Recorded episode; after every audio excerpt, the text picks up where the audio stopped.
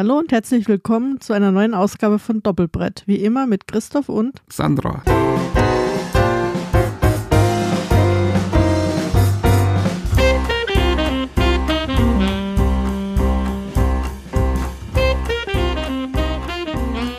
Hallo Sandra.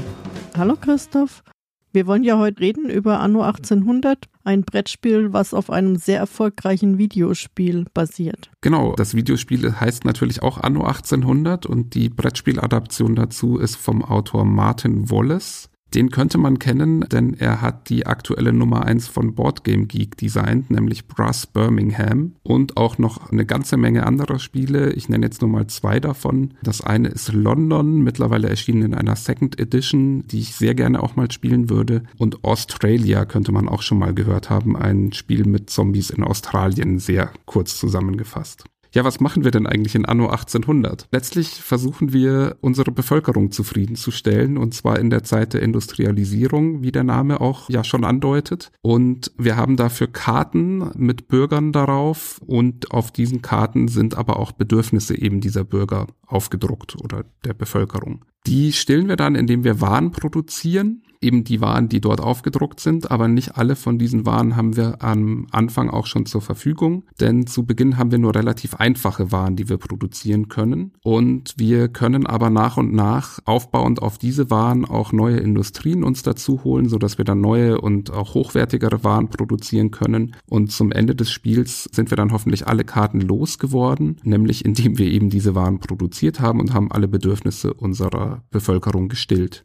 Ja, der Kern des Spiels ist, wie ich gesagt habe, ja die Produktion von immer aufwendigeren Waren. Sandra, wie findest du denn, ist die Umsetzung davon in Brettspielform gelungen? Finde ich eigentlich wirklich gut gemacht. Zum einen kann man sich ja gut vorstellen, dass eben anfangs eh nur die Grundmaterialien gab, wie Getreide, Wolle, Kartoffeln oder so irgendwas. Und dass man dann halt da nach und nach andere Sachen daraus gemacht hat, die wiederum dann sozusagen bedingen, dass man dann noch bessere, noch teurere, noch luxuriösere Waren dann auch machen kann. Also Anfang habe ich eben nur Schweine und Kohle und kann nur Wurst machen und eine Fleischfabrik. Ich brauche halt eine Nähmaschine, um dann einen Pelzmantel machen zu können. Also finde ich gut, auch in Kombination mit, dass man eben auch je nachdem am Anfang eher, ich sag mal, die unteren Bevölkerungsschichten Bauer und Arbeiter braucht und dann eben später auch Handwerker und Ingenieure, die dann eben die die Sachen planen und entwickeln, finde ich, ist recht schön umgesetzt. Wie geht's dir dabei? Ja, geht mir ganz ähnlich. Ich finde es auch thematisch schön gemacht tatsächlich. Also es passt irgendwie sehr gut, dass man am Anfang eben vor allem oder ausschließlich sogar Industrien, also Industrie ist jetzt der Oberbegriff dafür einfach, zur Verfügung hat, die eben grün und rot sind. Also grün sind die Bauern. Da können wir dann eben so Sachen produzieren wie Kartoffeln zum Beispiel. Und Handwerker, das sind die schon ein bisschen höherwertigeren roten. Da kann man dann so Dinge wie Kohle, Ziegel, Segeltuch produzieren. Und die blauen, die du schon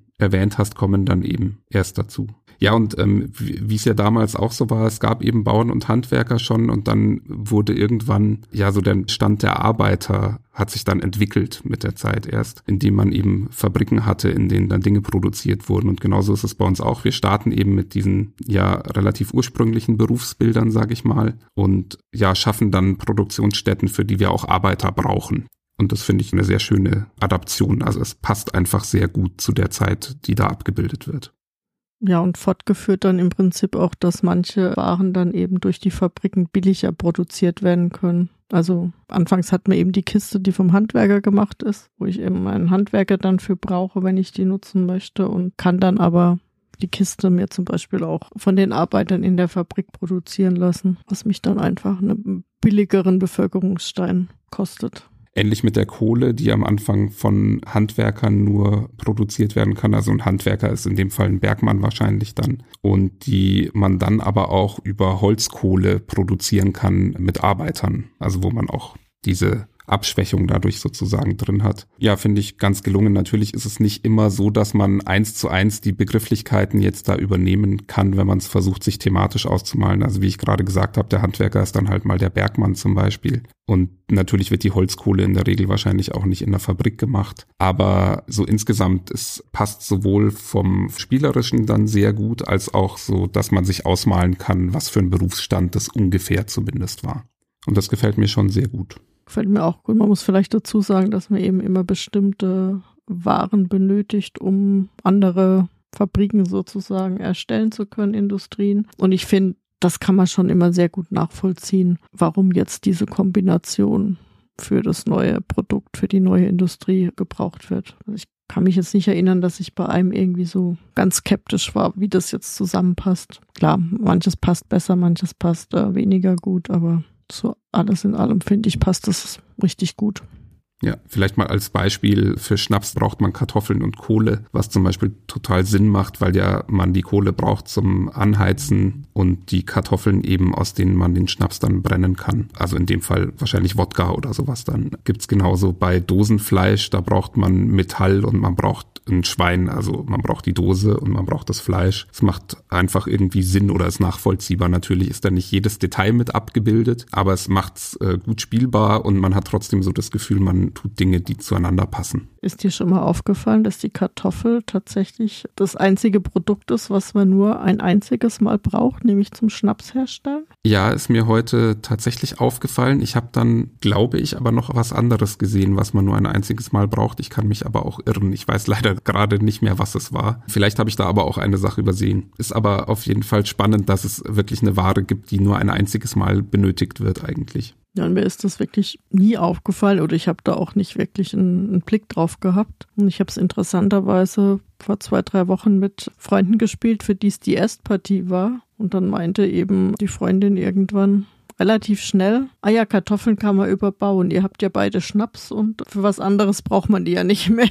Das war dann so der Moment, wo ich mal intensiver geschaut habe, was man denn überhaupt für was braucht und was man wann überbauen kann. Ja, ich glaube tatsächlich, das zweite, was ich gerade meinte, war der Garn. Den braucht man aber wirklich für zwei verschiedene Dinge, nämlich einmal fürs Segeltuch, für das günstigere. Das hat man am Anfang schon in einer roten Variante, kann man sich aber auch in blau holen und für die Arbeitskleidung. Ja, vielleicht, was wir noch gar nicht so erwähnt haben, ist, dass das Ganze ja eigentlich ein Worker-Placement-Spiel ist, kann man sagen, aber mit einem sehr spannenden Kniff, finde ich. Nämlich mit dem Kniff, dass wir Arbeiter in verschiedenen Farben haben. Das haben wir jetzt schon so implizit die ganze Zeit vorausgesetzt. Vielleicht sage ich einmal kurz, wir haben eben fünf verschiedene Formen von Arbeitern. Wir haben die Bauern, das sind grüne kleine Holzwürfelchen. Dann haben wir die Arbeiter, die sind blau. Die Handwerker, die sind rot. Die Ingenieure sind lila und die Investoren sind so ein Türkis, Cyanblau, wie auch immer man es nennen möchte. Und die brauchen wir dann eben, um sie auf entsprechenden Industrien einzusetzen, die auch jeweils die gleiche Farbe haben. Also wir können niemals, auch nicht abwärtskompatibel oder so sagen, wir wollen jetzt den Investor für den Bauernjob einsetzen, sondern wenn wir eine grüne Industrie haben, dann müssen wir auch einen grünen Arbeiter draufsetzen. Und jede Industrie hat zwei Plätze zur Verfügung. Das heißt, ich kann in meiner in Anführungszeichen Runde jede Industrie zweimal nutzen. Runde deswegen in Anführungszeichen. Es gibt keine festen Runden, sondern jeder spielt im Endeffekt, bis er keine Bevölkerungssteine mehr hat, die er einsetzen kann und macht dann ein sogenanntes Stadtfest, was aber nur bedeutet, dass eben alle Bevölkerungssteine und alle Plättchen, die man noch so hat, wieder zurückkommen auf sein Spielbrett und dann geht eben der nächste Kreislauf los. Man kann, das wird so schön als Schichtende bezeichnet, zwischendurch sich die Steine auch nochmal zurückkaufen, kann die in den Feierabend schicken und dann nochmal einsetzen. Aber ansonsten ist eben, wenn ich nichts mehr machen kann, dann setze ich sozusagen eine Runde aus, um wieder alles betriebsbereit zu machen. Kennst du denn irgendein anderes Worker Placement Spiel, wo man Arbeiter nicht auf ein Gemeinschaftstableau einsetzt, sondern nur auf seine eigenen Felder? Ich glaube nicht. War jetzt überrascht auch, muss ich sagen, als du Worker Placement Spiel gesagt hast, weil als solches habe ich es tatsächlich nie gesehen. Wahrscheinlich, weil mir eben dieses Gemeinschaftsbrett fehlt, wo ich meine Arbeiter einsetze. Aber du hast schon recht, ich setze meine Arbeiter ein. Ja, natürlich, aber halt auch wirklich nur individuell auf den eigenen Feldern. Man blockiert sich aber auch ganz typisch für Worker Placement ja dabei sogar selbst einfach, weil man eben nur pro Industrie diese zwei Felder zur Verfügung hat. Wobei ich dieses Zurückkaufen, was du auch gesagt hast, finde ich ein total wichtiges Element in dem Spiel. Also man hat eben Gold und kann sich dann, ja, einen Arbeiter, wenn man ganz unbedingt äh, eben so einen blauen Stein wieder braucht, dann kann ich mir den eben für Gold zurückholen. Und dabei macht er übrigens auch wieder den Platz frei, den er belegt hat. Das heißt, so kann ich auch, wenn ich die Kohle schon zweimal belegt hatte, kann ich mir den Stein, in dem Fall einen roten Stein meistens, von dort wieder zurückholen und kann ihn dann direkt wieder auf der gleichen Stelle einsetzen, was durchaus auch wichtig sein kann. Das stimmt. Aber deswegen ist es auch, je besser bezahlt die Arbeiter sind, sage ich mal, desto teurer ist natürlich auch das Zurückkaufen. Ja, absolut. Ja, ähm, du hattest ja in deiner Einleitung schon angedeutet, wir produzieren Waren, wir bauen Industrien ja eigentlich vor allem mit dem Ziel, unsere Bevölkerung zufriedenzustellen. Das heißt, und damit unsere Karten loszuwerden. Ich finde ja sehr spannend, das Spiel ist eigentlich ja gar nicht geteilt in irgendwelche Phasen, also nicht jetzt offiziell irgendwie, es gibt Phase 1, in der tust du das, in Phase 2 machst du das oder sowas. Oder in der ersten Hälfte des Spiels machen wir vor allem dieses und am Ende machen wir vor allem jenes. Ich habe aber immer beim Spielen so das Gefühl, dass es sich für mich trotzdem in zwei Phasen gliedert. Nämlich einmal so die erste Phase, in der wir ja ganz einfache Industrien erstmal aufbauen und die vor allem mit dem Ziel, dass wir unsere einfachen Bevölkerungskarten irgendwie zufriedenstellen, abarbeiten sozusagen. Und das ist deswegen überhaupt möglich, weil es zwei verschiedene Arten von diesen Karten gibt. Also wir haben einmal Karten, die sind für die grünen und die blauen Steine, also für die Bauern und die Arbeiter. Und dann haben wir Karten, die sind für die anderen drei Farben, also für die oberen Schichten nenne ich es jetzt mal. Und diese einfachen Karten sind eben sehr simpel. Da brauchen wir dann so Dinge wie Bier und Brot oder Schnaps und Seife oder sowas in der Art. Und die bringen einem dann Vorteile, die auch vor allem wirklich so am Anfang des Spiels sinnvoll und nötig sind. Also sowas wie wir kriegen neue Arbeiter dazu, wir können Arbeiter aufwerten, also zum Beispiel aus einem grünen einen blauen Arbeiter machen. Wir kriegen vielleicht mal irgendwelche anderen kleinen Vorteile. Also da gibt's verschiedenste Varianten und die sind alle eher so, dass sie uns vor allem am Anfang des Spiels auch Vorteile bringen. Und in dieser zweiten Phase, würde ich es nennen, versucht man dann eher die höherwertigeren Karten, also die Karten, die für die oberen Schichten man auf der Hand hat, zufriedenzustellen. Und das ist dann viel, viel schwerer. Also da brauchen wir teilweise ein Automobil dann oder sowas oder ein Grammophon zum Beispiel oder eine Brille. Also Dinge, die wir auf den einfacheren Karten niemals brauchen und die auch wirklich viel schwerer herzustellen sind, weil wir da wirklich eine ganze Kette von Industrien zum Teil dafür brauchen. Also nur mal so das Beispiel Automobil. Um das Automobil herstellen zu können, brauchen wir die Dampfmaschine. Um die Dampfmaschine herstellen zu können, brauchen wir Messing. Und um Messing herstellen zu können, brauchen wir Lagerhäuser und Kohle. Also da haben wir wirklich über vier verschiedene Industrien letztlich gehen wir da dorthin, dass wir das Auto dann überhaupt produzieren können. Also es ist sehr, sehr aufwendig und da denkt man am Anfang noch kaum dran, geht mir zumindest immer so. Wäre spannend, wie es dir da geht. Und bei den Arbeitern am Anfang ist es eher so ein, naja, da hole ich mir jetzt eine Industrie, mit der produziere ich dann und dann habe ich das auch oder vielleicht auch zwei Industrien und ganz häufig braucht man dafür dann doch irgendwie Kohle oder so. Nein, für die Karten selbst braucht man keine Kohle, für die Industrien braucht man Kohle. Ja, genau. Und für mich gibt's da dann irgendwann so einen Punkt, wo es umschwenkt, habe ich das Gefühl, jetzt komme ich so in diese zweite Phase, wo ich mich dann anfange, auf die schwierigeren Karten zu konzentrieren. Geht dir das auch so? Jein. Also ich gucke tatsächlich schon anfangs auch, was habe ich an schwierigeren Aufträgen. Und ich bin tatsächlich auch mittlerweile dazu übergegangen, wenn ich das Automobil habe, zu schauen, dass ich das über Karten wieder loswerde. Weil das tatsächlich die einzige Ware in Anführungszeichen ist, wo ich erstmal eine Ware von der gleichen Schwierigkeit brauche um das erstellen zu können. Und da habe ich persönlich die Erfahrung gemacht, das lohnt sich meistens nicht, weil ich brauche sowohl für den Wagen eben auch als für die Dampfmaschine einen Investor, den kriege ich auch nicht so schnell. Und gefühlt für mich zumindest gehen da viel zu viel Runden ins Land, als dass sich das im Endeffekt lohnt. Ich habe auch die letzten Partien gemerkt, es gibt außer den zwei Bevölkerungsschichten, die du genannt hast, noch eine dritte, die so zwischendrin liegt äh, von der Schwierigkeit. Und zwar, wir können mal kurz einen Exkurs, auch neue Inseln, neue Welten erkunden. Und da bringen wir eben auch Menschen mit, die zufriedengestellt werden müssen. Und die finde ich wiederum ein bisschen einfacher zu erfüllen wie die ganz schwierigen, sodass ich meistens maximal zwei von den ganz punkteträchtigen Karten am Schluss erfüllt habe. Ja, interessant. Ich bin durchaus auch manchmal so, dass ich versuche, das Spiel schnell zu beenden und dazu eben diese schwierigen Karten eher loszuwerden. Ich bin damit neulich aber auch mal ziemlich auf die Schnauze geflogen. Hab dann das Spiel im Prinzip mehr oder weniger genauso schnell beendet wie eine Mitspielerin. Das war eine Partie zu dritt und hatte dann aber trotzdem verloren, weil die Mitspielerin in der Zeit unglaublich viele Karten erfüllen konnte und auch welche von den schwierigen eben. Und dann war ich letztlich, also ich müsste nachgucken, aber schon relativ deutlich geschlagen auf jeden Fall hängt auch immer so ein bisschen zusammen. Wenn ich natürlich drei schwierige Karten habe, wo ich den Dampfwagen brauche, dann überlege ich mir natürlich schon, dann lohnt sich's wiederum. Ne? Aber man muss auch dazu sagen, ich muss jetzt nicht alles, was ich benötige an Industrie, oder an Waren selber herstellen. Ich kann auch handeln und anders jetzt als bei Siedler von Katan muss der Mitspieler immer mit mir handeln. Also ich bekomme dann immer die Ware, wenn die jetzt ein Mitspieler bereits produziert hat, kann ich die eben mit Handelsplättchen handeln. Da hängt es auch wieder von der Wertigkeit der Ware ab, wie viel Handelsplättchen ich ausgeben muss und derjenige, von dem ich mir die Ware hole, der kriegt dafür ein Gold, so dass man da schon auch das eine oder andere halt dann relativ günstig mit benutzen kann. Ja.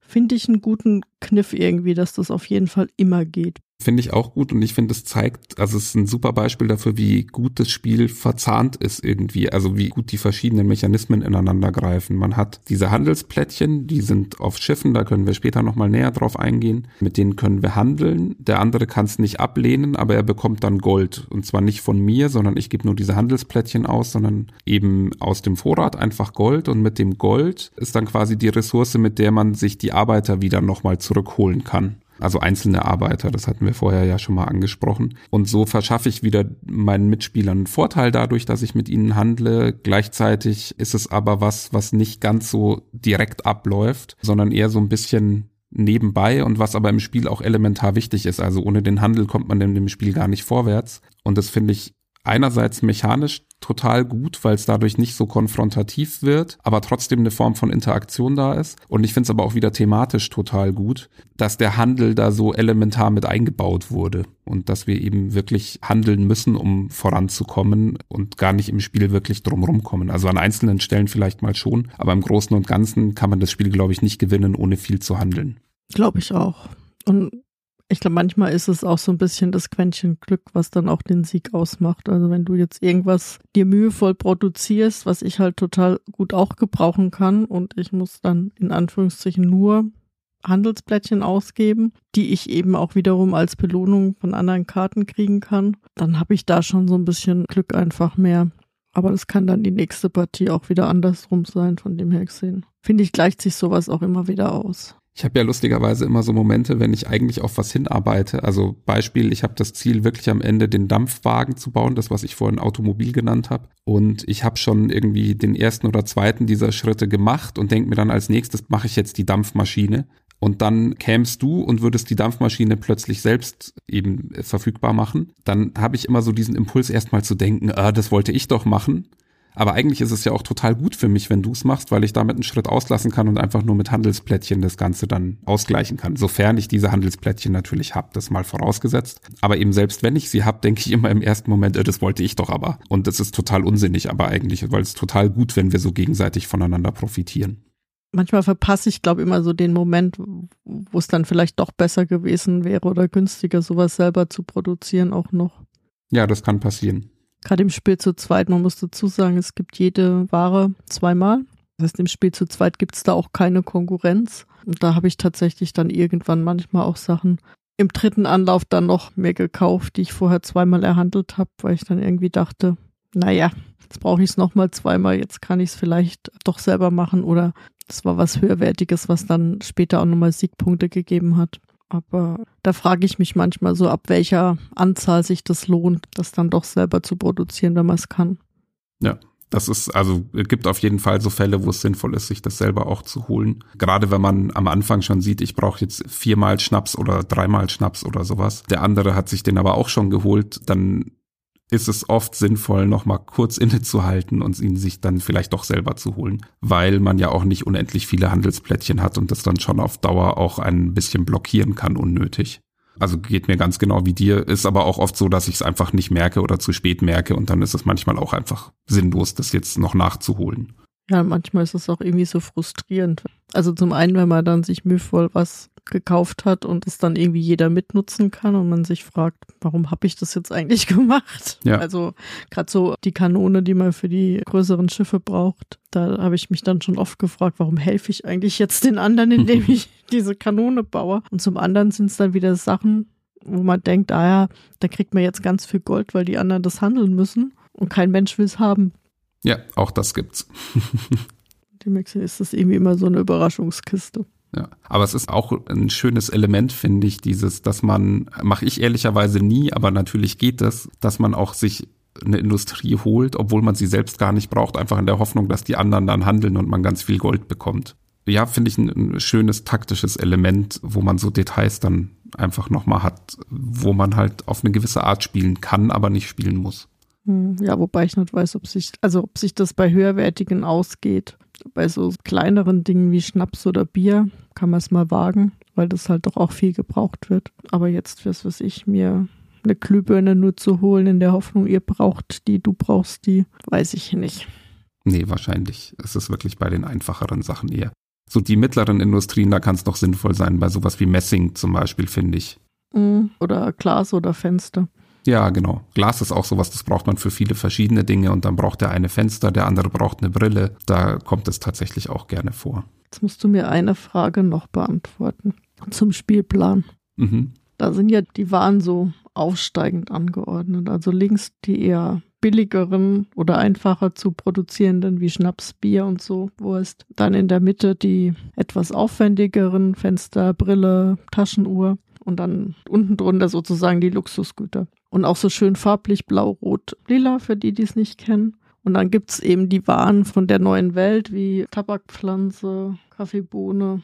Die sind da so mittendrin in diesem blauen Feld. Und ich frage mich jedes Mal, warum.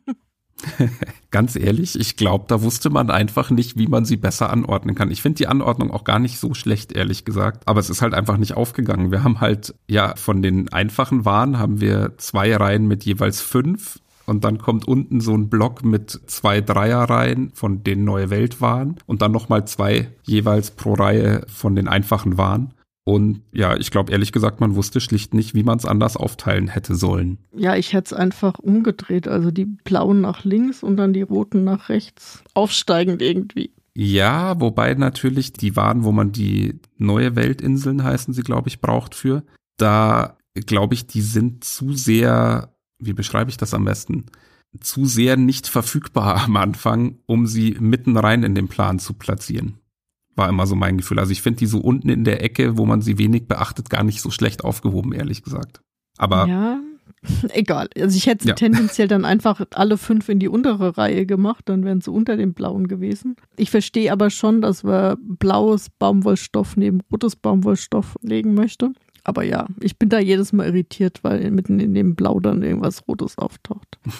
aber gut. Wo wir jetzt gerade aber schon über diese neue Weltinseln und über die Schiffe und die Handelsplättchen und so reden, vielleicht wollen wir mal kurz nochmal auch Einblick geben, wie die Schiffe überhaupt gebaut werden. Wo hat man die her? Was gibt's da? Was kann man damit machen? Vielleicht muss man ganz grundsätzlich sagen, dass jeder von uns eben einen Spielplan hat. Da ist oben Land und dann ist so eine Küstenstreifen und dann ist Wasser. Und wir haben von Anfang an eine Werft, auf der wir eben Schiffe oder ein Schiff bauen können, können aber, so wie alle anderen Industrien auch Werften, uns dazu kaufen, die immer auf diesem Küstenstreifen liegen müssen, was ja auch völlig thematisch ist. Und die Schiffe müssen eben immer in den Wasserfeldern liegen. Und sowohl Werften als auch Schiffe gibt es in drei verschiedenen Stärken. Und wenn ich eine einer Werft habe, heißt das einfach, ich kann nur ein einer Schiff mir dann auch zulegen. Wenn ich zwei Werften mit eine Eins hätte, könnte ich auch in einer Runde mir dann zwei Schiffe mit einer Stärke nehmen und entsprechend dann halt für Zweier- und Dreierwerften. Schiffe habe ich zum einen Handelsschiffe, die geben eben dann diese Handelsplättchen, damit ich Waren tauschen kann. Und ich habe Erkundungsschiffe, das sind die Schiffe, die eben übers Meer segeln und zum einen dann auch in der alten Welt neue Ländereien erschließen können oder eben weiter wegsegeln und dann in der neuen Welt neue Weltinseln erkunden können. Und Inseln erkunden oder erschließen ist eben auch eine Aktion und ich kann sowohl eine alte Weltinsel als auch eine neue Weltinsel insgesamt viermal wieder zulegen und die Kosten sind dann immer aufsteigend. Die kosten immer Erkundungsplättchen. Das sind dann eben die Plättchen, die auf den Erkundungsschiffen liegen und bei einem Zweierschiff kriege ich eben auch zwei Blättchen auf das Schiff, bei einem Einer-Schiff nur eins. Ja, jetzt vielleicht die Frage aller Fragen, die ich mir tatsächlich in der Vorbereitung immer wieder gestellt habe. Hast du jemals in irgendeinem Spiel erlebt, dass jemand Schiffe der Stufe 3 gebaut hat? Nein. Glaubst du, es ist möglich? ich gehe tatsächlich irgendwie die letzten Male immer an das Spiel ran mit. Heute fahre ich mal die Strategie ich hole mir gleich eine Werft und ein Handelsschiff in Stärke 3 und ich versuche dann ganz viel über Handeln und ganz wenig über selbst mir Ausbauten zuzulegen zu machen. Was immer daran scheitert, dass du für die Werft in der Stärke 3 einen Investor brauchst und du dafür aber erst einen Ingenieur brauchst, den du am Anfang auch noch nicht hast. Und ja, ähm, und ich spätestens nach zwei Runden meine Strategie dann wieder völlig über den Haufen werfe. Ich war einmal so ein bisschen näher dran, als ich tatsächlich irgendwie in meiner einen Karte, also einer leichten Karte, gleich einen Ingenieur wiederholen konnte. Aber selbst da brauchst du ja zum Upgraden in einen Investor schon wieder so viel Material, dass das für mich echt keinen Sinn macht. Also zumindest nicht die Strategie, ich mache ganz viel überhandeln. Ja, jetzt kommt der Fun Fact. Ich habe es ja heute nochmal gespielt, um es auch so ein bisschen frisch da zu haben. Und ich dachte, ich würde endlich erleben, wie jemand ein Dreierschiff baut. Und was macht meine Frau? Baut die Dreierwerft mit dem Investor und äh, teure Waren um dann festzustellen, dass es strategisch viel zu aufwendig ist, jetzt auch noch die Kosten zu bezahlen für das Schiff, was sie gebraucht hätte, das Dreierschiff. Und dass es viel einfacher ist, sich einfach zwei Zweierschiffe hinzustellen. Mhm. Weil man bei den Dreierschiffen erstens dann auch die Dampfmaschine braucht und zweitens, wenn du ein Erkundungsschiff bauen willst, also eins der Schiffe, die Erkundungsplättchen liefern, dann bräuchtest du auch noch das Geschütz statt der Kanone, was auch nochmal echt aufwendig ist, sich zu holen. Also so in Summe sind es einfach viele Dinge, die man braucht und die viele Handelsplättchen im schlimmsten Fall kosten würden, wenn es denn schon da ist beim Mitspieler oder der Mitspielerin. Und deswegen war es für sie dann einfach doch nicht der richtige Weg. Es war jetzt auch gar nicht so dramatisch, dass sie sich dann die Dreierwerft geholt hat, weil sie sie dann immerhin für das zweite Zweierschiff noch zusätzlich ausgeben konnte oder verwenden konnte. Mhm. Aber es war halt auch wieder so, dass man sich dann gedacht hat, warum gibt's das eigentlich und wie muss man spielen, damit es sinnvoll ist, frage ich mich. Aber vielleicht spielen wir es auch einfach anders als andere. Ich habe aber tatsächlich jetzt auch mit so viel verschiedenen Menschen gespielt und auch Taktikfüchsen sozusagen. Aber keiner hat je irgendwie diese Dreierschiffe im Spiel gehabt. Nee. Vielleicht liegt's daran, weil du immer so schnell Schluss machst. Stimmt. Und ich bin natürlich bei dem Spiel mit Spielern groß geworden, sozusagen, die noch viel schneller Schluss machen. Daher kommt aber wahrscheinlich auch mein Bestreben tatsächlich, das immer so schnell wie möglich zu beenden. Was aber nicht am Spiel liegt, weil ich das tatsächlich sehr angenehm zum Spielen finde. Ja. Wobei ich ehrlicherweise auch sagen muss, dass, also man kann das Spiel auch sehr ausreizen, habe ich auch mitbekommen über Bekannte, die äh, über das Videospiel, glaube ich, eher zu dem Spiel gekommen sind. Und die haben, glaube ich, in der Erstpartie sowas wie vier Stunden 45 gebraucht uh. oder so. Ähm, weil sie es halt aber auch auskosten wollten und nicht Karten einfach abwerfen wollten, sondern die dann lieber noch zu Punkten machen wollten und so. Und wenn dann beide Spieler so spielen, dann kann ich mir schon vorstellen, dass das passieren kann. Die habe ich aber jetzt auch nicht gefragt, ob sie die Dreierschiffe sich mal geholt haben oder nicht. Wer weiß. Das wäre mal interessant. Ja, vielleicht noch zu den Inseln, also die alte Weltinseln, da kriege ich einfach zusätzlichen Platz für meine Plättchen, um die anzulegen. Also ich kann zwar Industrien überbauen, aber zumindest mir geht es so, dass ich meistens mindestens eins von den anderen, eher noch zwei zusätzliche brauche, damit ich mich da ausbreiten kann. Ja, geht mir auch so. Und bei der neuen Welt ist es so, dass jede neue Weltinsel drei neue Ressourcen hat eben Kakaobohne, äh, Tabak. Baumwolle ist ganz gerne auch dabei. Baumwolle ist, glaube ich, immer dabei. Kann sein, ja. Und ja, so, so Palmöl zum Beispiel oder Kokosnussöl, was man dann zum Beispiel auch für, für den Dampfwagen wieder braucht. Diese Dinge braucht man ja doch relativ häufig, gerade auch für Teile der Luxusgüter. Und mir ist es jetzt schon mehr als einmal gegangen, dass ich halt genau diese Ware, die ich bräuchte, auch bei der dritten neuen Weltinsel nicht gekriegt habe. Und da muss man mhm. dazu sagen, für jede Insel, die ich mir nehme, der neuen Welt, kriege ich eben noch drei Personen, den, deren Bedürfnisse ich befriedigen muss, wieder dazu.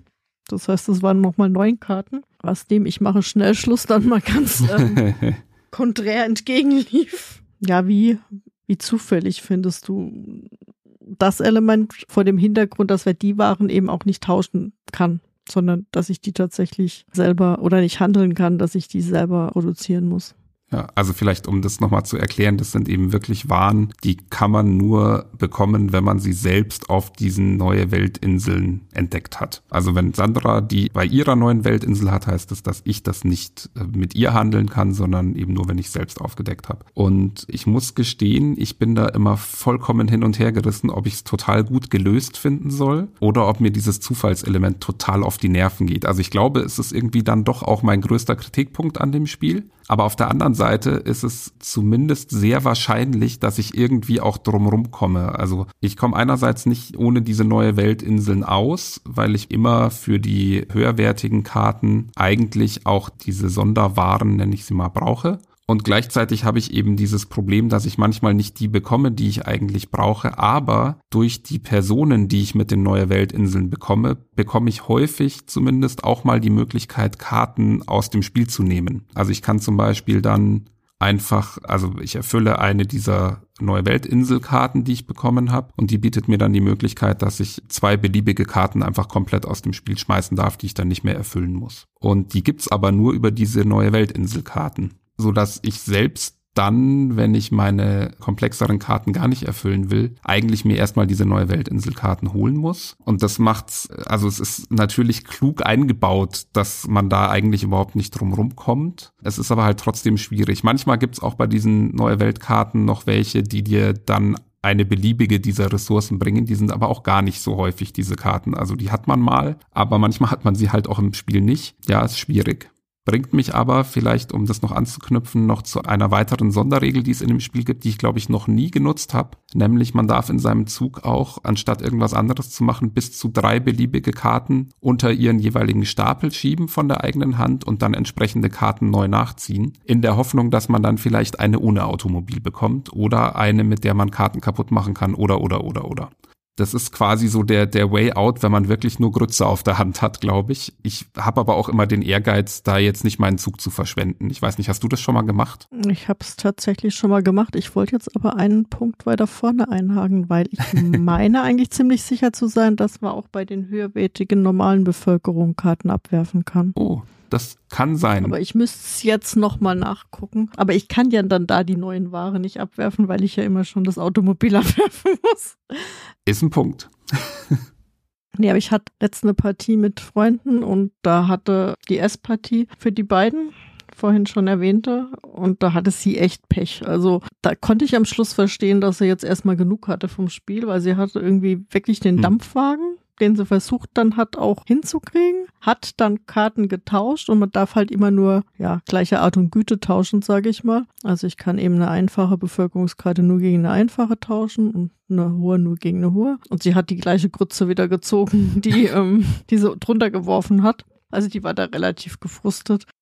Ich habe tatsächlich auch ein oder zweimal getauscht und habe auch die Erfahrung gemacht, dass das, was ich gezogen habe, nicht viel besser ist. Ich glaube, da braucht man auch so viel Glück, mhm. dass es dann Sachen sind, die man halt vielleicht schon hat, weil, oder es macht am Anfang des Spiels mehr Sinn wie jetzt in der Mitte oder gegen Ende. Keine Ahnung, aber also ich habe das ja, ich glaube, zweimal gemacht und danach auch beschlossen, den Zug spare ich mir zukünftig. Dann gucke ich eher, dass ich halt, oder hoffe eher, dass ich diese Karten kriege, wo ich den Bonus habe, dass ich zwei abwerfen kann.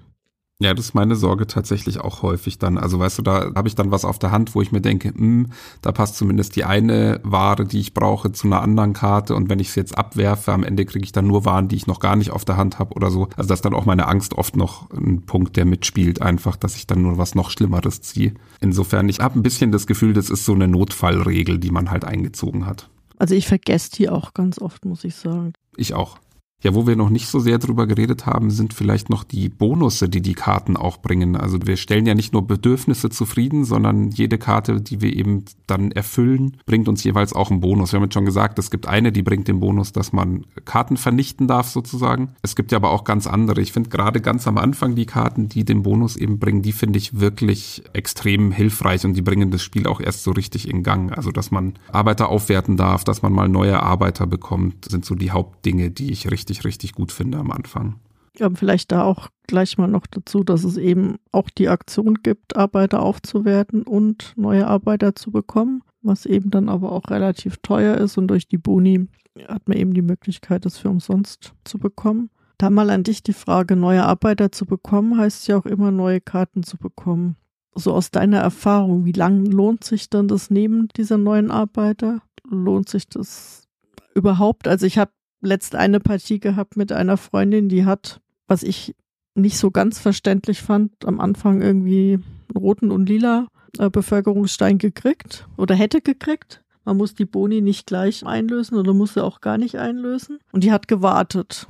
Und das fand ich so aus meinem Spielgefühl raus ja eher unsinnig, weil ich immer denke, am Anfang nehme ich sie noch, dann kriege ich die Karten, dann weiß ich, was ich brauche. Wenn ich drei, vier Runden warte, bin ich vielleicht schon in einer ganz anderen Maschinerie drin und kann schwer wieder abbiegen. Verstehst du, was ich meine? Ja, ich verstehe, was du meinst. Wir haben das tatsächlich in unseren Spielen, also jetzt meine Frau und ich, kommt es auch vor, dass wir mal noch warten, weil eben das mit dem Kartenziehen so ein Ding ist. Und dann aber oft aus dem Grund, dass man sich halt fragt, ob man die überhaupt jemals nimmt. Und wenn, dann nimmt man sie nur, wenn man den Eindruck hat, es muss jetzt irgendwie noch sein aus irgendeinem Grund. Oder ist taktisch klug, weil man weiß, dass man die Karte, die man zieht, dann eh noch abwerfen kann oder so, weil man eine andere Karte, die das ermöglicht, auf der Hand hat vielleicht. Kommt aber auch auf die Farbe drauf an. Also bei grünen Arbeitern zum Beispiel verstehe ich total, wenn man die einfach gar nicht nimmt. Auf der anderen Seite sind die auch so leicht zu erfüllen, die Karten, die man dann bekommt, dass es auch nicht wehtut und ja auch Punkte bringt. Ja, ich bin da auch immer hin und her gerissen. Gerade aber die höherwertigen nehme ich dann doch auch einfach dankbar an, weil überhaupt so einen lilanen Stein zu bekommen, ist schon gar nicht einfach.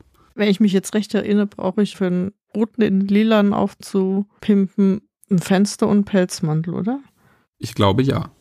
Und das ist halt schon, schon ein Wort, ne? Genau, also soweit musst du erst mal kommen. Insofern ist ein lila Stein nehmen, glaube ich, gut. Ich denke aber, das ist was, wenn man noch nicht so tief drin ist im Spiel, dann hat man die Erkenntnis halt noch nicht. Also dazu musst du es ein paar Mal oder vielleicht wenigstens ein, zweimal gespielt haben, um zu wissen, dass du den lilanen früher oder später eh brauchst und dir den dann so holst. Und eben nicht durch Aufwerten. Oder du willst halt wirklich partout nicht aufwerten, äh, äh, Quatsch, du willst halt partout übers Aufwerten gehen, um nicht zusätzliche Karten ziehen zu können. Das kann natürlich eine strategische Idee noch sein. Und dann kann man halt vielleicht später mal seine Meinung ändern. Also ich glaube schon, dass es Möglichkeiten gibt, wo man sinnvoll abwarten kann in der Hoffnung, dass man ihn gar nicht einsetzen muss dann. Hm. Er war jetzt schon jemand, der das Spiel gut kannte und, und oft gespielt hat.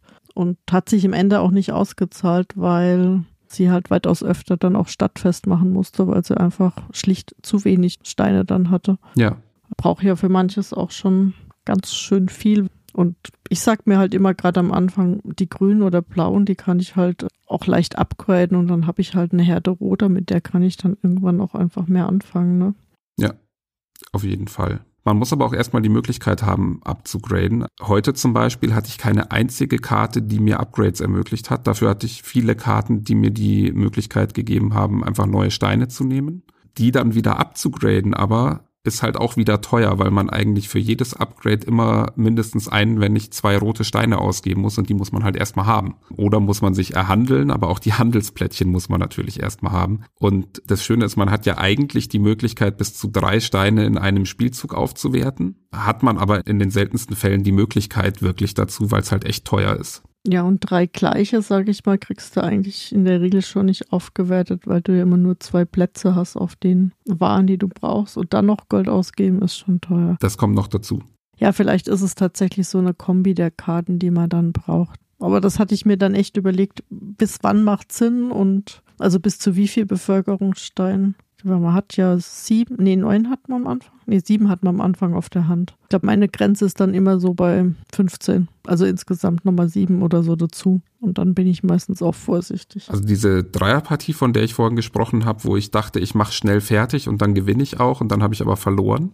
Mhm. Da fand ich wirklich faszinierend, dass ich wirklich den Eindruck hatte, ich bin, also ich war jetzt nicht, nicht so schnell oder sagen wir, ich hatte schon mal schnellere Partien, aber ich hätte gedacht, dass ich jetzt nicht total schlecht war und habe dann gemerkt, dass ich einfach viel weniger Karten erfüllt habe als meine Mitspielerin, die mich dann wirklich platt gemacht hat, einfach weil sie offenbar mehr Karten sich geholt hat und dann aber auch effektiver sein konnte in der kurzen Zeit, die dann zur Verfügung stand.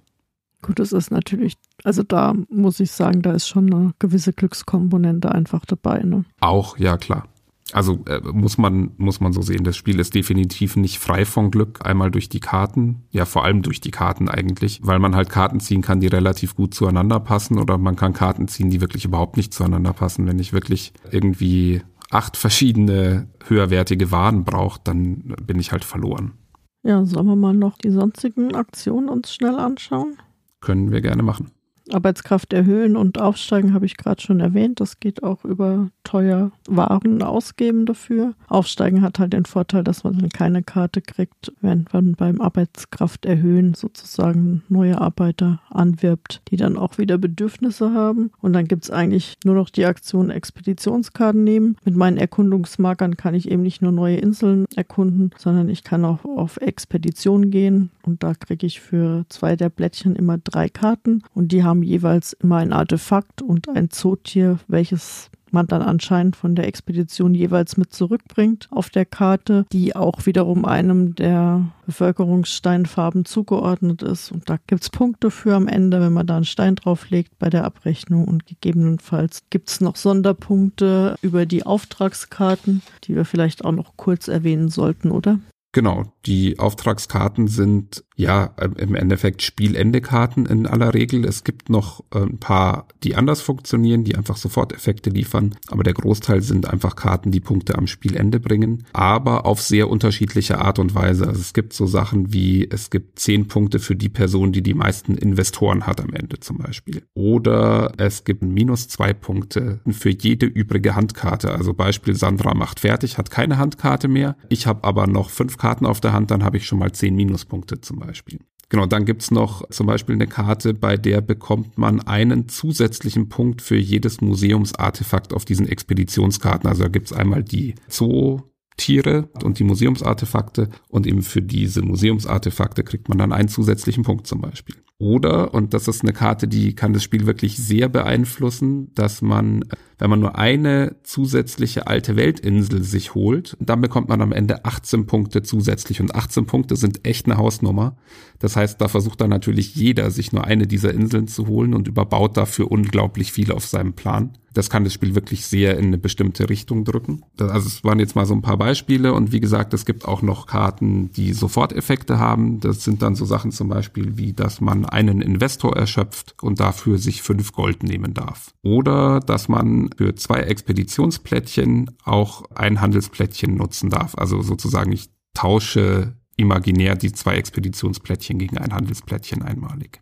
Das sind so die Varianten, die man mit diesen Karten hat. Wie gefällt dir das denn? Also ist es, äh, bringt es das Spiel weiter deiner Meinung nach? Es hängt tatsächlich von den Karten ab, finde ich. Also dieses minus zwei Punkte auf jede Karte, die man am Schluss noch auf der Hand hat, die macht das Spiel, finde ich, extrem schnell einfach. Weil man natürlich, wenn man halt da einen gewissen Vorsprung vor den anderen hat, man halt mal gleich ganz schön viele Punkte mehr. Also ich hatte letzte Partie, da hatte meine Mitspielerin, als ich fertig war, noch sieben Karten auf der Hand. Weil ich halt auch das Glück hatte, dass ich irgendwie zweimal, du darfst noch mal einen Zugkarten hatte und dann jedes Mal auch noch irgendwie Karten abwerfen konnte und dann eben mal ganz schnell von fünf Handkarten auf null runtergegangen bin. Da war sie einfach überrascht. Hatten wir das nicht in unserer letzten Partie auch und da war ich der Leidtragende dann? Vielleicht war es auch du.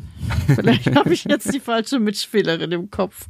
Kann aber ja, oder du hattest sein. das mehrfach, das weiß ich nicht. Aber auf jeden Fall hatte ich dieses Erlebnis auf der anderen Seite auch. okay, dann nee, dann war es das wahrscheinlich unsere Runde, ja. Das mit dieser alten Welt finde ich auch interessant, weil ich jemand bin, der eigentlich immer ausladend ist und mich da so eingeschränkt fühle. Also da habe ich dann für mich irgendwie so ein schlechteres Spielgefühl. Die anderen, ja, also ich sage mal, es gibt ja ganz viel, dass wenn ich die Brille habe, kriege ich sechs Punkte oder wenn ich die Nähmaschine habe, kriege ich sechs Punkte. Das nehme ich eigentlich mit, wenn ich es halt eh brauche für meine Karten oder wenn ich diejenige bin, die Schluss macht, dann noch versuche irgendwie in der allerletzten Runde dann eins von denen vielleicht noch hinzukriegen. Das finde ich jetzt ja nicht ganz so. Also ich merke für mich, dass ich bis auf so zwei, drei Karten da auch wenig mir im Spiel Gedanken mache, dass ich dafür jetzt auch noch was brauche. Von dem her gesehen würde ich das wahrscheinlich genauso gut ohne spielen können. Wie geht's dir? Ja, ich finde tatsächlich die, die so ein bisschen Zug ins Spiel bringen auf eine gewisse Art, also die es ein bisschen, ja, einfach verändern wirklich. Also eben diese alte Weltinsel, was ich gesagt habe mit den vielen Punkten oder auch diese Minuspunkte, die beeinflussen ja das Spiel wirklich durch die Art, wie man dann spielt. Auf der anderen Seite hast du schon recht, es gibt manche, die sind irgendwie sehr austauschbar und beachtet man dann auch wenig. Ich finde es auch interessant, dass da dann wirklich immer gleich fünf von diesen Karten ausliegen, was ja schon relativ viel ist, worauf man dann achten müsste oder könnte. Also ist nicht der große Wurf auf jeden Fall. Ist halt was, was es in so Spielen oft gibt. Ich finde es schön, dass diese Karten dabei sind, die das Spiel dann wirklich ein bisschen beeinflussen. Das kann aber durchaus auch echt nervig sein. Also wie du sagst, die alte Weltinselkarte da, die beeinflusst das Spielgefühl schon auch irgendwie negativ, weil man sich sehr eingeengt fühlt. Meine Frau zum Beispiel mag die überhaupt nicht. Ja, also äh, sie tun nicht weh, sie können eben das Spiel beeinflussen, was ich gut finde. Wenn sie es nicht tun, sind sie halt da. Stören mich jetzt auch nicht. Ja, und wie wir schon gesagt haben, wenn einer keine Karten mehr hat, wird sozusagen das Spielende eingeläutet. Derjenige, der als erstes seine letzte Karte ausspielt, kriegt auch das Feuerwerkblättchen, das im Endeffekt dann sieben Punkte nochmal wert ist. Und dann wird die laufende Runde fertig gespielt und es gibt noch eine komplette Runde, sodass jetzt nicht jeder sofort vom Ende sozusagen überrumpelt wird. Ja, und dann gibt's eben Punkte für die ausgespielten Bevölkerungskarten, für die Expeditionskarten für die Auftragskarten und drei Gold ist nochmal ein Punkt wert. Und dann hat gewonnen derjenige, der am meisten Punkte hat. Wie findest du die Art des Spielendes? Also, dass einfach Schluss ist, wenn einer keine Karten mehr hat. Ich finde es einen interessanten Kniff am Spiel, weil der eben auch taktisch die Möglichkeit eröffnet. Einerseits entweder gucke ich so ein bisschen, was machen denn die Mitspieler, kann ich mir auch Zeit lassen oder nicht. Auf der anderen Seite kann ich auch wirklich versuchen, das als taktisches Mittel zu nutzen und möglichst schnell Schluss zu machen und so ein bisschen den anderen dadurch in den Karren zu fahren. Finde ich einen interessanten Kniff, ist aber halt auch was, was ich sag nur vier Stunden 45, was das Spiel halt auch sehr in die Länge ziehen kann, wenn halt beide eher so gemächlich unterwegs sind oder alle drei oder vier gemächlich unterwegs sind. Das ist so ein kleiner Nachteil daran, finde ich. Man hat halt wirklich kein festes Spielende und kann nicht sagen, das Spiel dauert so oder so lange. Es hängt halt einfach dann stark von den Spielern ab und Spielerinnen. Aber vier Stunden finde ich schon, schon lang. Also, was ich unter anderem an dem Spiel auch mag, dass in den Viererpartien, die ich bisher gespielt habe oder auch in den Dreierpartien, das immer relativ zügig ging, weil man ja nicht so interaktiv spielt und schon auch so ein bisschen seinen Zug halt auch vorausplanen kann, wenn die anderen dran sind. Klar, zu, zu dritt und zu viert, wenn am Anfang gerade der Kampf um die billigen Plättchen vielleicht da ist, ist es ein bisschen interaktiver. Aber ich habe dafür auch mehr Leute, bei denen ich handeln kann. Aber ich hatte jetzt eigentlich immer so das Gefühl, das ist so ein Spiel, was sich relativ schnell und ja, ohne dass sich's zieht, irgendwie zu spielen lässt.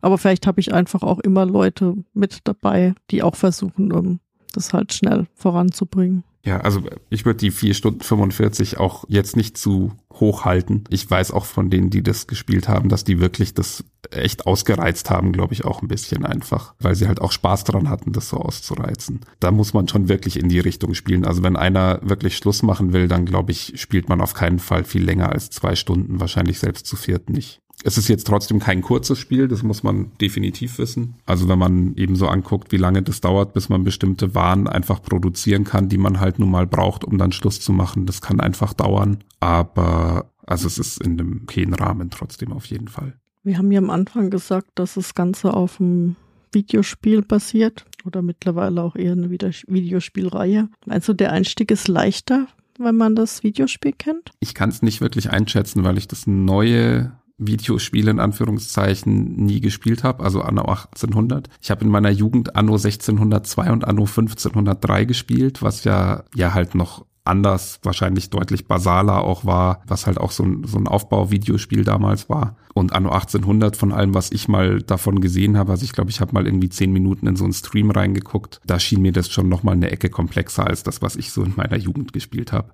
Insofern, ich kann es schwer einschätzen. Ja, ich hatte letzt die eine Partie eben mit den Freunden, die beide gesagt haben, dass sie früher das Videospiel häufig gespielt haben. Und ich hatte schon so das Gefühl, dass die relativ schnell zumindest wussten, was sie hier tun und warum sie das tun weil ich es eigentlich generell ein Spiel finde, was einen relativ schnellen Zugang hat. Ja, den Eindruck habe ich auch. Das ist so interessant, weil wenn man sich das Spiel anguckt und als auch als ich damals die ersten Bilder von dem Spiel gesehen habe, dachte ich mir, oh Gott, ist das unübersichtlich, so viel kleinteiliges Zeug. Wie soll man denn da auf die Idee kommen, wo die Nähmaschine liegt oder so? Das hat sich total relativiert, wenn man es dann mal gespielt hat, weil wirklich es halt auch ganz eingängig ist. Also ich produziere das und das, um am Ende die Nähmaschine eben zu machen oder sowas. Und man kann verstehen, warum das so ist. Es ist relativ klar irgendwie, wie man diese Klötzchen einsetzt, finde ich. Klar gibt es so ein paar Details außenrum, auf die man noch achten kann und sollte und muss. Aber da kann man gut reinkommen. Ich bin ja so überhaupt kein Videospieler. musste aber vor 15 Jahren ungefähr öfter mal äh, mit dem Sohn von Freunden mir zumindest angucken, was er gerade so spielt. Und da war, ich weiß nicht, ob es Anno war oder irgend so anderes ähm, Gebietsaufbauspiel. Und ich konnte mir immer nicht vorstellen, was man sowas so toll finden kann. Das war so gar nicht meins. Und als dann das Brettspiel kam, dachte ich, nee, kein Spiel für mich, spiele ich nicht, brauche ich nicht. Und dann wurde ich halt doch genötigt, mal eine Runde mitzuspielen. Und da war ich echt sehr, sehr positiv überrascht, weil das für mich wirklich so, so ein ja, schönes Spielgefühl einfach entwickelt und, und so eine schöne Pusselei. Und ich hatte meine erste Partie mit einem Freund, der in der Regel weitaus besser antizipiert als ich und weitaus besser ist. Und ich habe dann schon gemerkt, dass sie irgendwann sehr nervös wurde. Und ich habe, glaube auch nur mit fünf Punkten Abstand oder so verloren. Und er hat es schon ein paar Mal mehr gespielt gehabt als ich. ich dachte, okay, hat dann doch was. Ich habe in Vorbereitung für den Podcast mir tatsächlich, weil es gerade äh, billig auf Steam gab, das Videospiel runtergeladen. Aber es hat sich einfach nur wieder äh, gezeigt, ich bin einfach zu doof für Videospiele. also die erste Aufgabe war, vom Schiff an Land zu gehen und das Dynamit einzusammeln, um damit irgendwie Fische zu töten und Essen zu haben oder so. Ich habe mein Schiff schon nicht an Land manövriert gekriegt. das insgesamt dreimal versucht und habe dann beschlossen, okay, ich beende meine Videospielkarriere jetzt auch wieder. Aber das Intro war sehr schön. Ach, schön ich muss gestehen, ich habe sowas eben in meiner Jugend echt gerne gespielt. Also so angefangen mit Die Siedler 2 damals. Das war wirklich ja gehypt in der Zeit. Das habe ich geliebt, solche Aufbauspiele. Da hat man dann noch so ein bisschen Krieg geführt. Bei den Anno-Spielen weiß ich es nicht mehr, ob man da auch ein bisschen Krieg geführt hat oder ob man da nur gehandelt hat. Aber das habe ich dann auch sehr gerne gespielt. Und dann ist das aber also einfach damals meine, meine Videospielkarriere auch vorübergehend eingeschlafen. Ich hätte durchaus Lust, das mal wieder anzutesten. Mir fehlt aber, glaube ich, für sowas im Moment auch ein bisschen die Muße Muße, weil bei diesen Spielen dann oft auch, ich weiß nicht, wie es jetzt bei dem aktuellen Anno ist, aber da früher es auch immer so war, dass dann ein bisschen Zeit vergehen musste, bis dann mal irgendwie die Kultur sich ein bisschen weiterentwickelt und so. Ja, und da komme ich einfach dann nicht genug zum Spielen, fürchte ich. Ja, da kann ich dir jetzt leider nicht helfen, weil ich schippe halt immer noch auf meinem Anfangsgewässer. Ja, da gab es noch nichts zum Weiterentwickeln. Ja, aber lustig fand ich ja auch so ein bisschen, dass das Videospiel ja eigentlich schon ein Solospiel ist auch, aber Anno jetzt in der Grundversion keinen Solo-Modus hatte, sondern von Anfang an mehr Personenspiel war und der Solo-Modus dann erst so ein Jahr später zu entwickelt wurde. Wobei ich mir einbilde, da lasse ich mich aber auch gerne korrigieren, dass man Anno 1800 durchaus auch halt dann online verknüpft oder sowas auch in einer Welt mit mehreren Spielern spielen kann, die sich eventuell dann auch mal in die Quere kommen. Ich habe sowas im Hinterkopf. Ja, doch, das meine ich auch, aber es ist doch oftmals was, was man alleine spielt, so meinte ich jetzt eher. Und sich da, denke ich, doch eigentlich auch angeboten hätte, auch gleich einen Solo-Modus mit einzubauen. Der kam dann ein Jahr später ungefähr und beinhaltet sowohl einen Solo-Modus als auch eine Solo-Kampagne. Hast du eins davon gespielt oder beides? Ja, ich habe mal angefangen mit den ersten paar Spielen der Solo-Kampagne und habe es dann irgendwann nicht mehr weitergeführt. Und ehrlicherweise, ich habe immer mal wieder mit mir gerungen, ob ich es in Vorbereitung nochmal tun soll. Und bin zu dem Schluss gekommen, dass ich eigentlich nicht wirklich Lust darauf habe und ich kann dir auch ganz genau sagen, warum, weil ich fand eigentlich die Kampagne sehr schön, weil die so ein bisschen anfängt mit ganz basal, auch noch nicht mit allen Waren, sondern es hatte so was Einführendes fast schon. Also wirklich, man fängt noch ohne Schiffe, glaube ich, an, ohne zusätzliche und nur mit eben einem bestimmten Stock an Waren, den man überhaupt bauen kann und so. Man hat eben nicht die ganze Fläche gleich voll und alles ist unübersichtlich. Das finde ich echt gut gemacht, aber es hat, und da tue ich mich in Spielen leider immer schwer damit, einen Kartenstapel, der im Endeffekt nur dafür da ist, anzuzeigen, wie viele Runden ich schon gespielt habe, weil man eben nur eine bestimmte Anzahl an Runden zur Verfügung hat. Und ich bin jemand, der kriegt es einfach nicht hin, konsequent immer zu Beginn oder zu Ende oder wann auch immer der Runde dann eine Karte umzudrehen von diesem Stapel. Und deswegen fehlt oder das ist was, das vermiest mir so ein bisschen dann immer das Spielgefühl, weil ich immer das Gefühl habe, ich habe betrogen oder ich habe irgendwas falsch gemacht, ähm, weil ich eine Karte zu viel umgedreht habe oder mal eine zu wenig oder in welche Richtung auch immer. Meistens eher eine zu wenig vermutlich. Und ja, deswegen ist das einfach für mich nichts. Also wenn sowas implizit im Spiel passiert, weil es eh total nötig ist, um irgendwas anderes noch zu tun, dann habe ich mit so runden Anzeigern kein Problem. Wenn ich immer dran denken muss, ihn umzudrehen oder zu verschieben oder was auch immer, dann geht das eigentlich immer schief bei mir. Ich glaube, sowas ähnliches hatten wir bei unserem letzten Spiel auch schon, ne? bei Empires of the North. Ich glaube, ja. Du da immer vergessen hast, die Sachen aus dem Säckchen zu ziehen. Genau. Das sind diese Dinge. Und ich da ja wesentlich entspannter bin, dann drehe ich halt mal drei Karten auf einmal um, wird schon stimmen. Aber ich nehme meine Ergebnisse dann auch nie so ernst. Also mir geht's da wirklich um den Spielspaß. Ich habe auch äh, mit der Kampagne angefangen, aber irgendwie fehlte dann auch immer die Zeit. Also ich habe auch drei, vier Runden gespielt und das war's dann. Und in Vorbereitung auf den Podcast auch erst gemerkt, dass hinter der Kampagne noch der normale Solo-Modus ist und habe den jetzt einmal noch gespielt. Der ist tatsächlich, finde ich, so ein bisschen dazu da, dass man auch mal das Spiel genießen kann und so ein bisschen ruhiger spielen und halt mal so ein bisschen vor sich hin puzzeln kann. Hat auch diese Zeitkarten. Aber was da gut ist, du kriegst, wenn du die Zeitkarten umdeckst und mindestens zwei Waren drauf sind, die du selber auch produzierst, kriegst du ein Gold.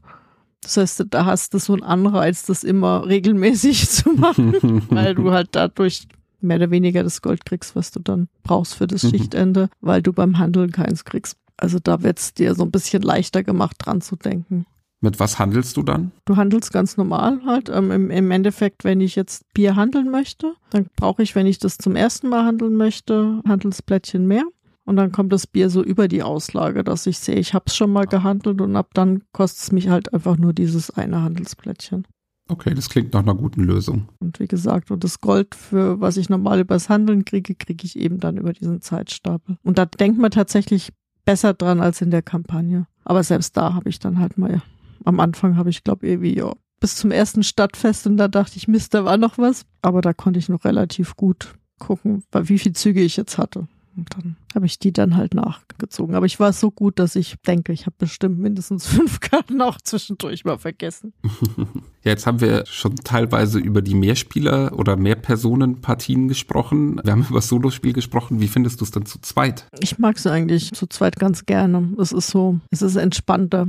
Also ich muss nicht stressen, dass ich eine bestimmte Produktion kriege, eine bestimmte Ware, weil eben genug da sind für beide. Kann auch irgendwann halt überlegen, oh, handle ich's oder kaufe ich es mir doch noch. Und es geht zu zweit schön schnell eigentlich. Also ich spiele es, glaube nach wie vor am liebsten zu zweit. Ich habe jetzt auch einige Dreier- und Vierer-Partien hinter mir schon. Finde ich auch nicht schlecht, aber so dieses, ja, ich mag ja so Handelsspiele nicht so wirklich. Und wenn ich dann bei meinem Gegenüber das hole, dann ist okay, aber wenn dann schon zwei Leute da sitzen und die haben jetzt beide das Bier, dann geht's schon wieder los. Wo nehme ich es jetzt?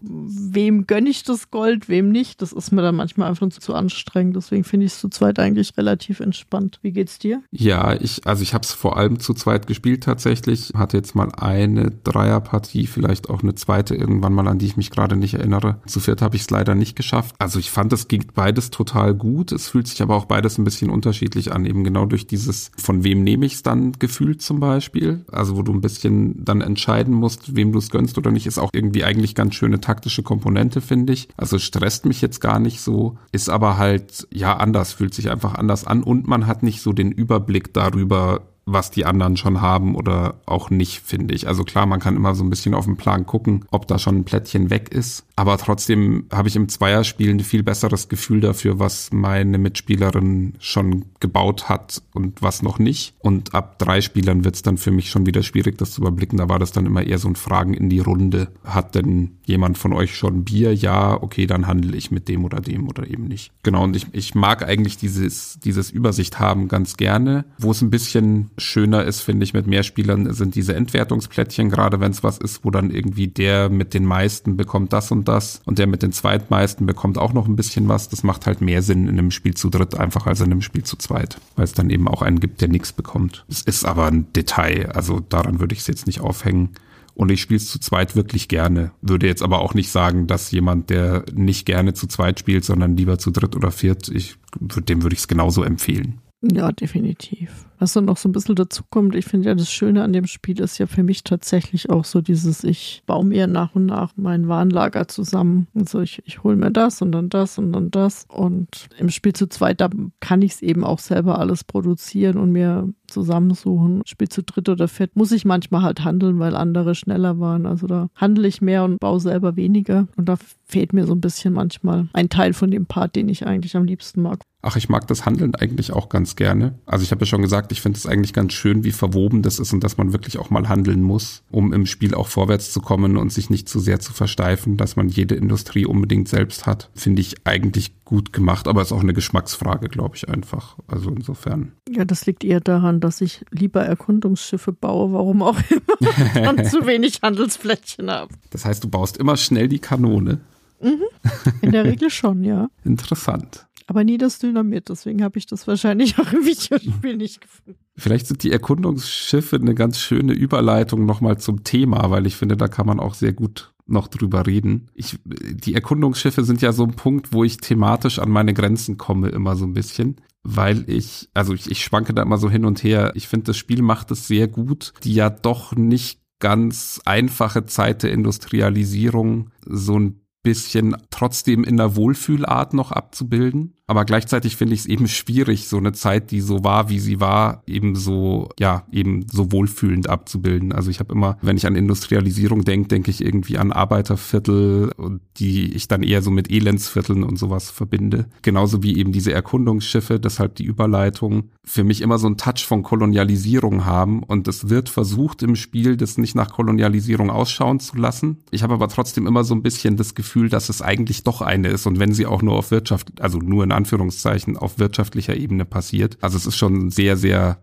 eurozentristischer Blick irgendwie, der in dem Spiel so innewohnt. Aber gehört halt irgendwie dazu. Ja, ist halt, ist halt die Historie, sag ich mal. Ich glaube auch, dass, ich weiß nicht, ob das sogar in unseren Köpfen jetzt mehr ist als im Spiel an sich. Nee, genau. Also ich glaube, das Spiel versucht es auszublenden. Ich bin mir nur immer nicht sicher, ob ich es gut finden soll, dass es ausgeblendet wird. Ja, also ich finde ja die Art und Weise, wie es ausgeblendet wird, ja allesamt, also sowohl der Kolonialismus als auch eben die harten Arbeiterbedingungen in den Fabriken, ist ja eigentlich, finde ich, nett gemacht, dass man einfach sagt, die Leute haben Bedürfnisse, die erfüllt werden müssen. Also sozusagen ja eigentlich genau das Gegenteil, ne? Auch der Fabrikarbeiter hat Bedürfnisse und wenn es nur ein, ein, Schnaps und eine Fleischkonserve ist. Ich glaube auch tatsächlich, es versucht ja auch nicht die Welt des Europas des 18. Jahrhunderts oder des 19. Jahrhunderts abzubilden, sondern es versucht eher, glaube ich, so eine imaginäre Parallelwelt aufzubauen. Und dadurch versucht es natürlich auch das Ganze ein bisschen auszublenden,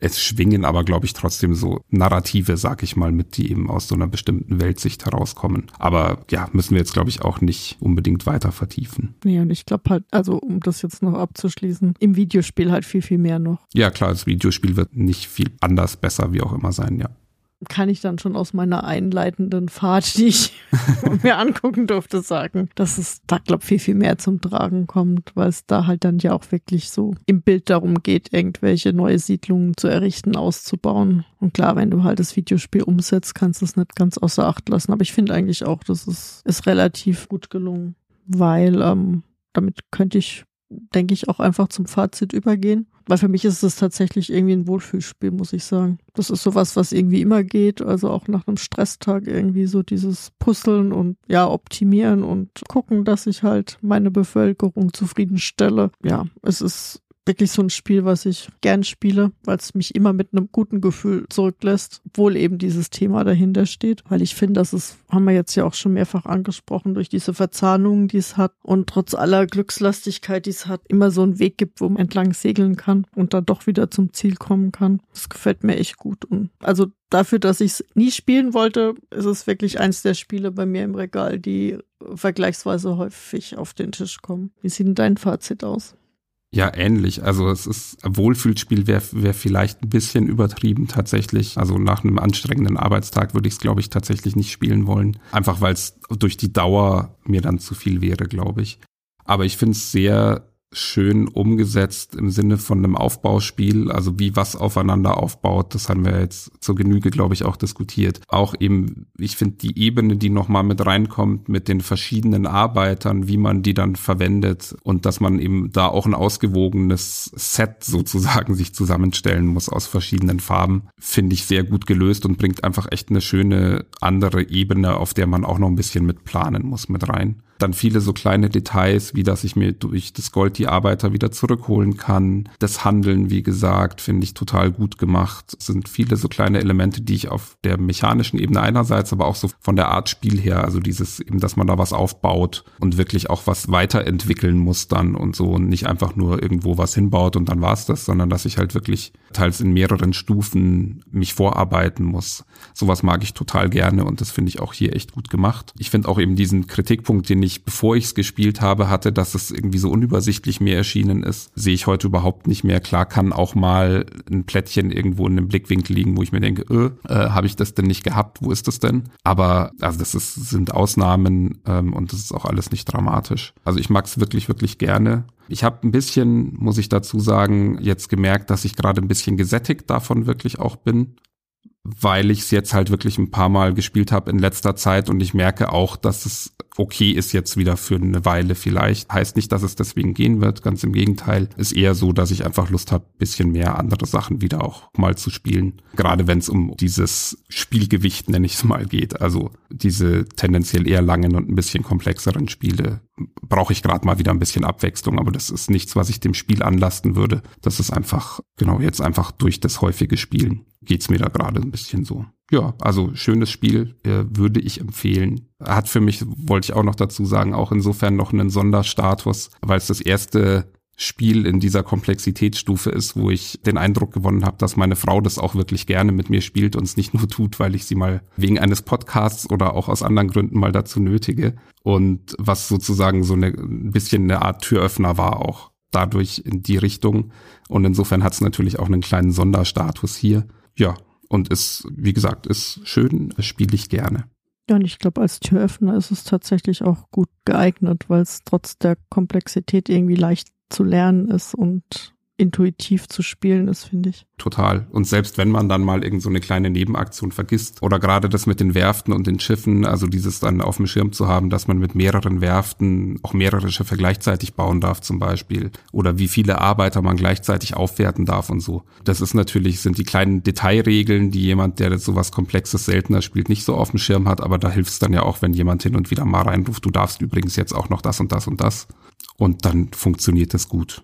Ja, ich glaube, jetzt haben wir umfassend über Anno 1800 geredet und können jetzt einsteigen in die Vorbereitung für unser nächstes Spiel, das zwar 2021 schon erschienen ist, aber bei uns beiden, glaube kann ich sagen, erst dieses Jahr so richtig in den Fokus gerückt ist. Und zwar wollen wir uns nächstes Mal mit Archinova beschäftigen und das heißt, du darfst das Spiel jetzt wechseln, du darfst dich jetzt die nächste Zeit mit Archinova beschäftigen.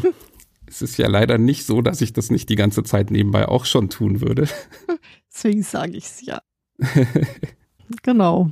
Da sind wir beide schon eifrig am Spielen. Auch dank der Tatsache, dass es eben jetzt online bei Boardgame Arena zu spielen ist. Und ja, lasst euch überraschen, wie unsere Meinung dann zu Archinova ist, was wir dazu berichten haben. Und bis dahin wünsche ich euch, wünschen wir euch viel Spaß beim Hören dieser Folge und natürlich auch beim Spielen und bis bald. Bis bald, spielt schön.